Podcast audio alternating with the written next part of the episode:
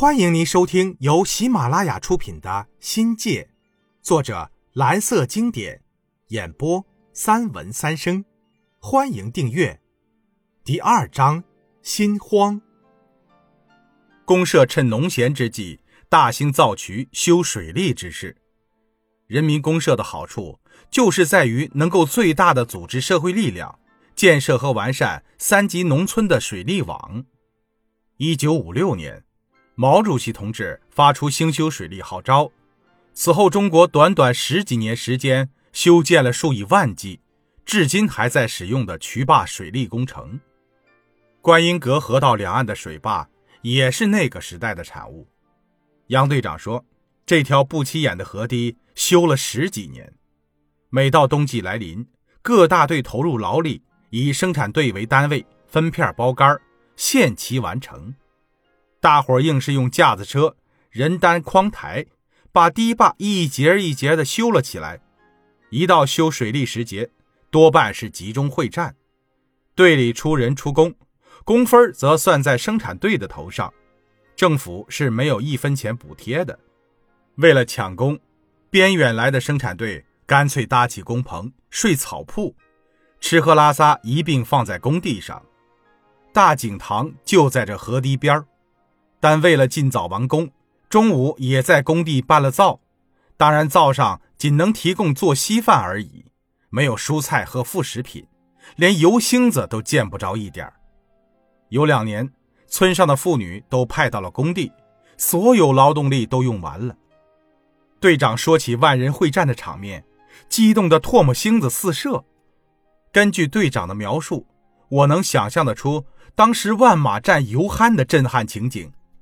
坝面上红旗猎猎，人群熙熙攘攘，人车川流不息。呼啸的老北风伴随着喇叭，和着人的喧嚷与嘿呦嘿呦的号子声响彻天地。人们战严寒、破坚冰、挖冻土、碎石放炮，场面应该是壮观了得。到了我们这儿，堤坝早已经建好，修水利的修。实则是对观音阁大桥上游至大井塘河段中漏水和决堤部分修修补补罢了，但最后的任务却是要重建四十多米的被水冲塌的河坝。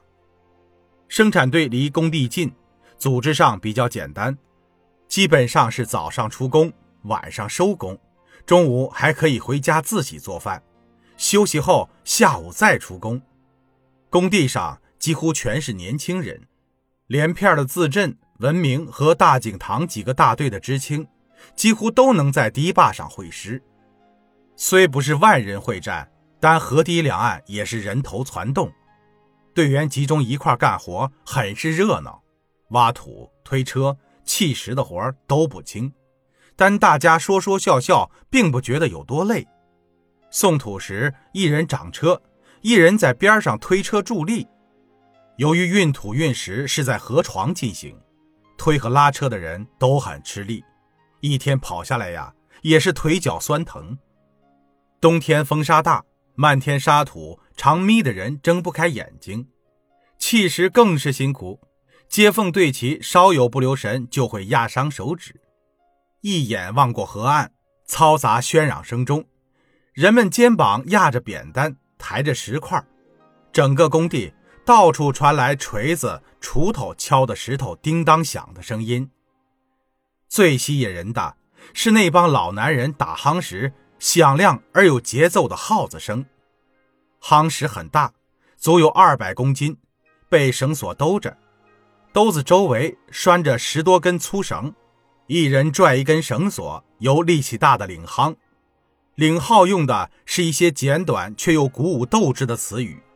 其他人整齐地跟着吆喝，随着口令，石头像弹性的皮球，在绳子的牵引下升降有序，或前行，或后移，一点点，一线线，一片片，砸在大坝上填进去的泥沙里。大井塘呀，嘿呦呦，加油干呀，嘿呦呦，干完了呀，嘿呦呦，好回家呀，嘿呦呦。耗子几乎飞跃，在山峰间打转，铿锵有力。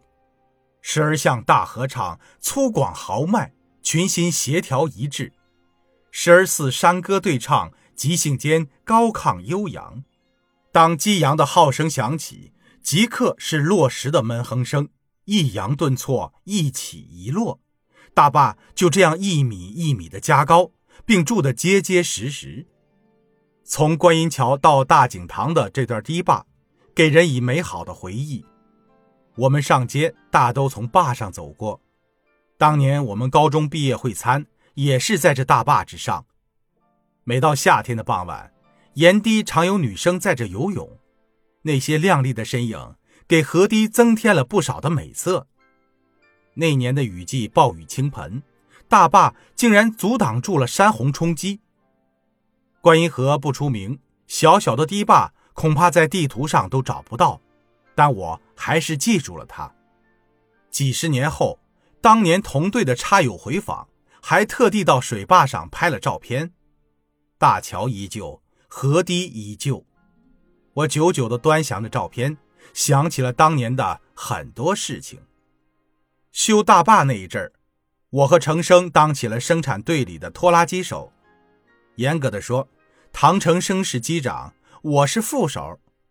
程生个子不高，肩宽背粗，四肢发达，说话瓮声瓮气，裤袋里总是收着一副又黑又脏的手套。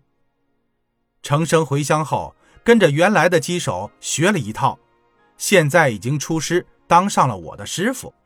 农忙时节，手扶拖拉机开荒、把地、播种，还要拉谷箱、拽爬犁。运种子、肥料，送公粮。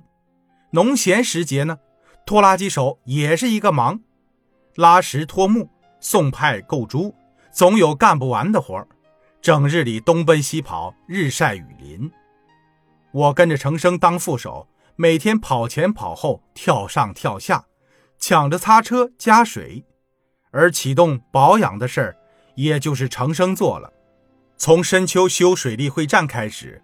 我一直跟着拖拉机，加修防洪堤需要石方。我们这些知青还是头一趟看到了如何用钢钎打炮眼儿、装药爆破。打石场就在我们对面的观音山下，由民兵队长领着队上的几位有经验的汉子施工。也不知为什么，我们二队的大姑娘一抓一大把，小伙子数得着的也就那么几个而已。我和程生算是其中之一，主要的工作还是开拖拉机运送石土，得来回往采石场跑。每当我们听到尖锐的哨声，突突的拖拉机就得停住，大老远的就看见民兵队长在点引信，大家都催他快跑快跑。随即听到剧烈的爆炸声，石块泥土腾空而起，哗啦啦要响上好久。还专门有人数着炸点响起的次数，等哨声再次响起，危险解除，我们才一摇一摆地开进采石场。听众朋友，本集已播讲完毕，欢迎订阅，精彩继续。